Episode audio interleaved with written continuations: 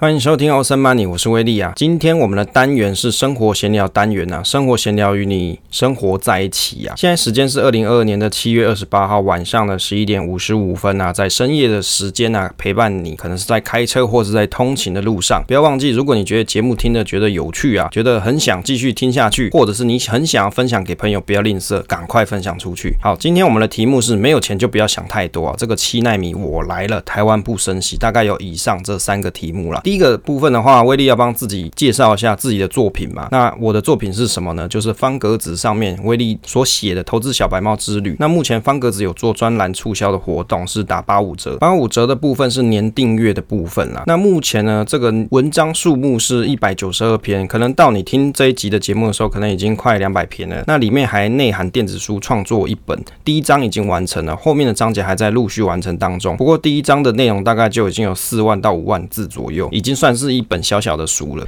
那你可以去透过这一本电子书《小白猫学投资》，那你就可以在新手阶段的时候，可以去了解威利曾经学过一些内容。那程式文章的部分，可能还会有附教学的影片，目前已经累积了十二篇。例如说，你要怎么去使用 Google Sheet 去做五线谱啊，画这个五线谱啊，或者是你可以使用 VBA 去抓 Good Info 啊，这些内容，这些程式范例，也有一些朋友他看完东西，也有跟威利在做讨论，或者是在互动啦。那我觉得这也是蛮好的。那每个月付费。文章部分目前大概一个月是上架一到两篇的部分了。那大概会有几个主题，主轴有四个。第一个就是一起学城市系列，一起学城市系列，城市就是 VBA 跟 Google Sheet 去做投资理财的工具。第二个呢是增进存股寻找之旅，那目前已经进行到啊、大概是第五还是第六篇左右了。电子书是小白猫学好投资，整理过去的投资理财经验，分享给投资理财的新手们做入门。再来就是节目的文稿，那我们节目文稿有些内容其实它是有比较详细图表。分析的文章，那也会有机会放到我们的付费文稿里面。不过付费文稿的部分，它也有可能会做免费的 podcast 内容。那你也可以等免费的 podcast 内容的时候再去听。当然，你需要进阶一些图表分析的话，那你就再来做订阅这样。好，介绍完啊威力的创作之后啊，要来跟大家分享第二则威力觉得在最近比较有感触的一件事，就是我们的净空法师走了。那净空法师呢，他是何许人也？他是在台湾一个很有名的一个法师，主要是在。常年在电视弘法，就是他在电视上面去讲解一些佛法的道理，等于是信众满天下，而且还有在联合国的教科文组织协助推动宗教团体与世界和平。哦，真的真的是非常伟大的一个人。而且啊，他到二零二一年其实都还在一直讲解经学，那历时六十二年不间断。那他录这个影片呢，大概也有二十年期间了。所以啊，这个净空法师他对于他的宗教信仰真的是非常的热爱啊，而且他也相相信。自己分享给大家这种弘法，也可以为大家带来一些启发了。那目前听到说，哎，他已经过世啊，那威利就觉得，哎，好像有点小难过啊。为什么？因为我从以前就会去看他的梗图啦，他梗图实在是真的蛮有意思的。那跟大家分享一下。那像我们今天这个题目内容啊，哦，没有钱就不要想太多，就也是他的一张梗图，就真的很有意思。那另外，现在有些网友会去贴他以前的梗图来怀旧，比如说阿弥陀佛，我到极乐世界去了，谢谢你。我也希望净空法师啊，他真。的可以到极乐世界去，因为他为这个世界做了这么多事情，也应该要很好的一个善终。那有朋友在讨论说，他到底是怎么了？是生病还是干嘛？其实我觉得，人都到九十六岁了，你你根本可以去设想，他就是自然老化，就真的就是圆寂了嘛，自然老化了。那带着人世间的祝福往西方极乐世界去啊，我相信这也是一件非常好的事情。那其中他除了没有钱，就不要想这些事啊，他还有其他的梗图蛮有意思。那我大概念一下，像通通都别想想。阿弥陀佛，那你要努力认真去干，天天干哦。这个讲起来好像有点色啊，其实不是，他意思是讲说你要去努力做某些事情。再来就是像有什么企图，是不是想害我？那以及啊，现在科学的名字叫量子力学，我也不知道他到底弘法为什么讲讲会有量子力学。那还有啊，你肯定有非常恳切的愿望啊，巴不得赶快往生啊。这个真的是蛮有意思的，到底是讲到哪一段弘法的内容会讲到这个东西？其实这些截图啊，就会让大家去缅怀到他。曾经给大家弘法的时光了。当然，威利本人我是没有信，特别去热衷信仰佛教。只是我觉得他在这些梗图上面讲的东西啊，让我觉得非常有哲理。例如说，没有钱就不要想太多。你不觉得这一句话听起来是一件非常轻松愉快的事情吗？当你很执着说，我一定要买 iPhone 十四，买 iPhone 十五，我一定要买一个大房子，我一定要买新北市哦。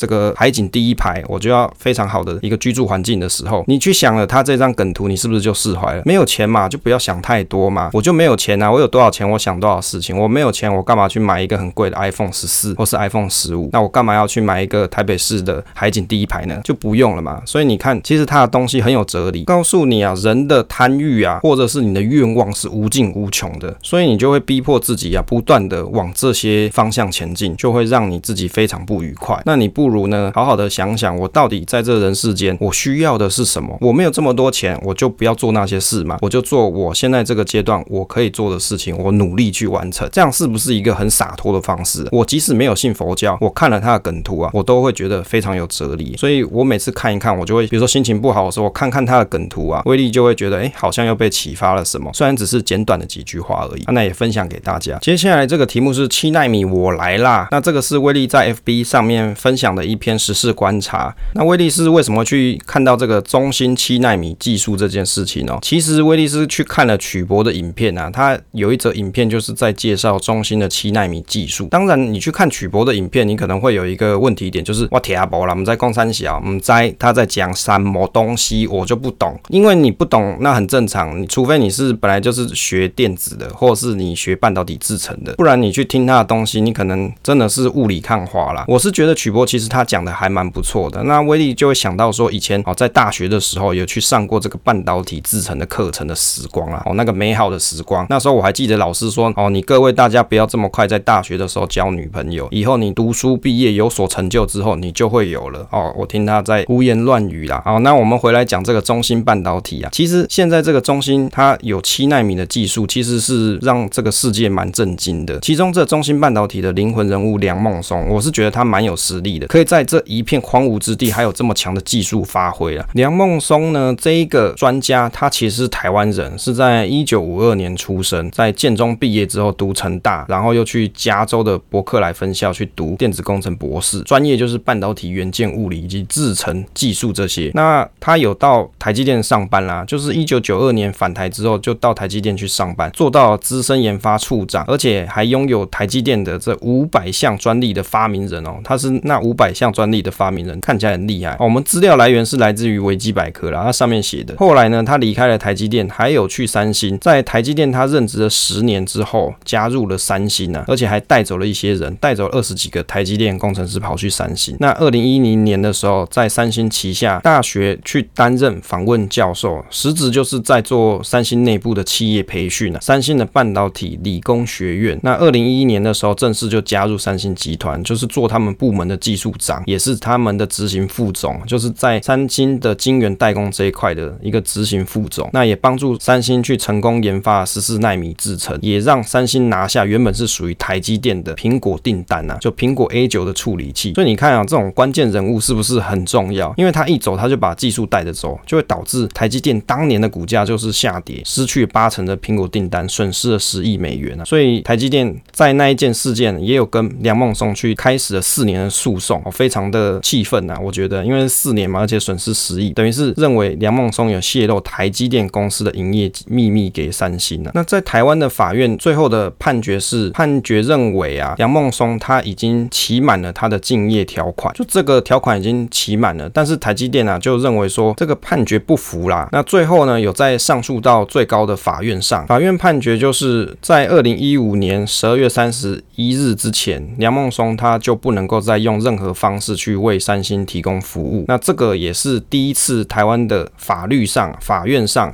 有把限制企业高级主管的竞业期限结束之后，还仍然禁止到竞争对手公司任职，这是一个历史性的判决哦。我觉得这真的是非常厉害，都已经不在那个期限内了，还不准他去别人地方上班这样。最后呢，他还有加入了中芯半导体，等于你现在所看到的七纳米的制程啊，也是由梁孟松跟他的团队研发出来啊。但是因为后来中芯半导体跟梁孟松之间可能有一些问题存在，主要是蒋尚义回归中芯出任副董事长，但是梁孟松觉得说自己没有被告知啊，就就北宋，最后他就请辞。当然，我觉得这只是维基百科上面去写，可能其中还有更多的暗幕，这个是大家不知道。那二零二零年他离开的时候啊，导致股价中芯半导体的股价在港股的部分一度蒸发一成，超过三百亿元啊，真的是非常的可观啊。所以你看啊，呼应威力的想法就是，其实啊，企业的核心还是在于人的，人他可以带领更多人为这个企业创造更多的价值。我看了另外一则影片，是陈凤新的介绍，就资深媒体人陈凤新啊，他说中芯半导体似乎是很低调，就默默的去开发了这个先进的制程，一直到被大家做了逆向工程，好像是矿机的 IC 啦，哦，就是在矿机上面的 IC 被大家去逆工程，就逆向工程去把它拆开来去分析，才发现说啊，中芯半导体真的做出了七纳米制成，再也不是昔日的吴下阿蒙。这个就好像现在面板产业的光景，以前台湾的两兆双芯产业啊，面板业就是其中之一，但是面对到中国的面板厂杀价竞争之下，也逐渐变成了双猫产业。有些电子产品它不需要用到极先进制成啊，它可能不需要那个三纳米啊、两纳米、一纳米，它不用，但是它可能用五纳米、七纳米，它就一样有很好的功能跟表现，而且还便宜。重点便宜嘛，那我想这个就是中国产业的竞争优势。打不赢就毛起来打，即使它没有艾斯摩尔的 EUV 啊，它也可以用 DUV 去跟你土炮硬干，干出七纳米、五纳米啊。所以这未来的科技发展潮流其实一直在改变，做投资你也要因时而质疑啊。如果你有喜欢台积电、联电世界先进的朋友，那你应该要去看一下相关的新闻跟影片，那去了解一下基本的产业观念，就是不是只是一味的相信说这些东西就是台湾的护国神山都不会变，其实不是的，你还是要去关注未来的状况跟发展。我我没有说台积电以后不会是护国神山，我也没有说联电啊、世界先进以后会不好，我只是认为我看了这些东西的时候，我就会用比较 big picture 的一个角度去思考。现在整个大环境是在蛮快的变化当中，像中国积极的扩建，预计是在二零二四年要盖成三十一座大型晶圆厂这件事情，是不是以后也让台湾的半导体产业面对很大的挑战？因为股价是反映在未来，你去看联电的股价都折半了嘛，都快折半了，所以原则上股价就就是反映未来，而且他写二零二四年，这个其实没有多久就到了。再来就是美国，它目前有发生的事情，就是正在表决通过晶片法案这件事，但是这个晶片法案原则上也是要造福 Intel 为主啦。我相信 Intel 它还是获利最多的一个厂商，可能台积电只能去分一杯小小的羹之类的。但是我们也不能唱衰台积电啊，我还是觉得十万青年十万干呐，GG 轮班救台湾，就是台湾的台积电拥有最大的一个好处，就是拥有很棒的人才，有这些啊、例如说威力的同学朋友啊，在里面努力奋斗啊，所以还是要给他们加油打气一下。那目前业界就会遇到说，像成熟制程的晶片价格可能会松动，或者是有 overbooking 的问题，这个威力在节目里面有讨论很多次。像威力在电子产业嘛，最近我也跟我们公司 Sosa 去讨论，他有在讲说，其实有一些料啊，都已经开始出现变成库存了，就有些电子零件的料啊，就是已经是在库存状态，他还要在想说怎么去用掉这些零件，才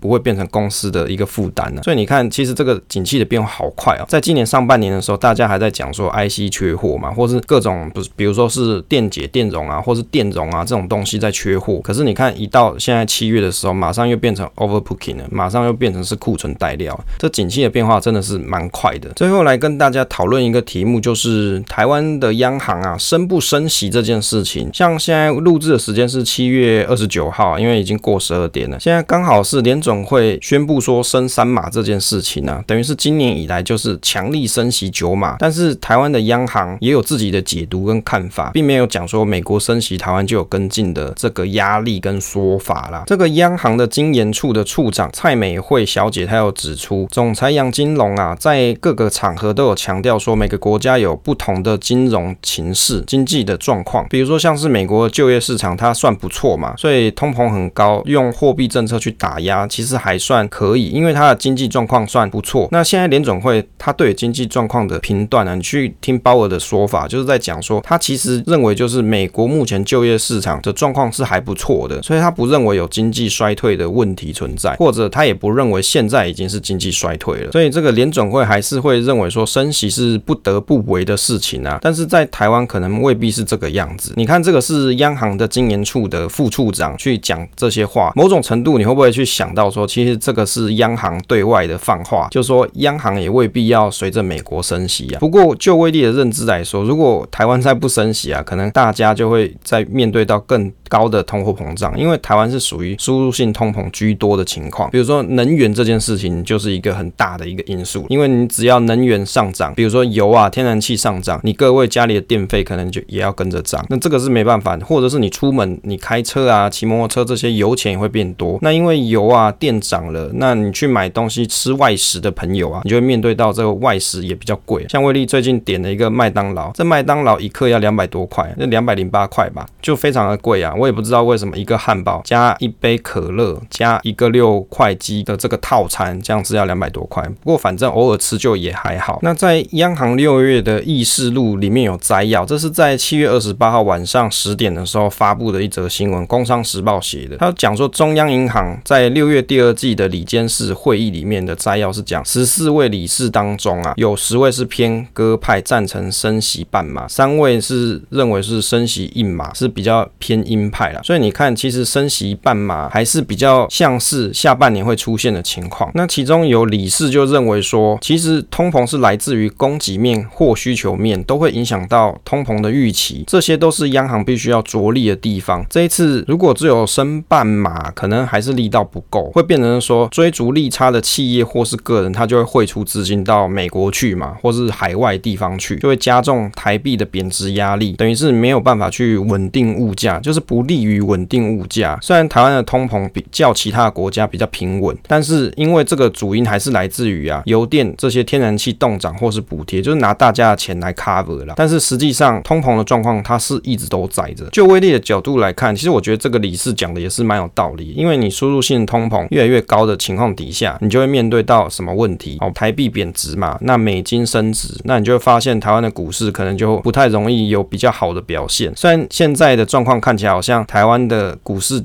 还有像有一个底部存在，但是这样子的荣景可以持续多久，威力也不晓得。就是大家也都还是在观望的态度当中，所以比较好的方式就是，我觉得央行其实它应该要去看一下真实的大家对于物价上涨的这种感受程度，那不是只是去看台湾的 CPI 数据啦，因为那个 CPI 数据到底会不会失真啊？其实威力就会觉得说，它其实可能有失真的情况啊，因为很明显就跟大家感受差很多嘛。那其实大家感受就摆在那里，我相信这些。央行的理事，你自己出去吃饭的时候，或是你自己出去买买东西的时候，你就可以发现了，也不用回去再去算那些经济数据。适时的调整可能还是一个比较好的方式。问题就是你升息之后，你就会遇到大家有房贷的朋友，你就会面临到房贷的压力的，或就会变成是房贷压力导致租金上涨，甚至是买房子的人变少。所以你就会去想一个问题：如果我真的到时候要买房子的时候，央行刚好它面对到的是升息的压力的时候，这时候你还要买吗？这就是一个很好的一个问题啊。最后跟大家闲聊一下育儿的部分啦。那其实育儿的部分，最近我观察我的儿子啊，他看起来进步神速。虽然说他只有七个月大，但是已经会使用工具这个东西。那是什么工具？它其实只是一个纱布巾，他就会用纱布巾把奶瓶托住，然后再用纱布巾的两角去调整奶瓶的仰角。那这样子喝奶就会比较省力啊。所以威力看到我也觉得蛮神奇，是他自己研发的，不是我去帮他架起来的，不是，是他自己发现这个方式，那他找到了属于他省力的方式。本来应该是用两个小手臂夹着奶瓶喝奶，但是这个方法不太好去夹住滑溜的奶瓶，因为那奶瓶是圆的嘛。那我从来没有教他怎么去使用工具去喝奶，但是他却可以去开发属于自己的喝奶之道。这个真的是让人感到神奇。这也让威力想到，有很多创作的投资工具，好像其实也没有人教我怎么去制作，但是就可以做出很多好玩的东西。那也会在赖社群跟大家做分享。其实啊，科技始终来自于人性。世界的经济的进步啊，是来自于人类为了方便而开发的各项工具。那渴望喝奶是人类宝宝最纯粹的欲望。如果你有真的想要渴望达成某件事情，我相信你也会找到属于你的方式。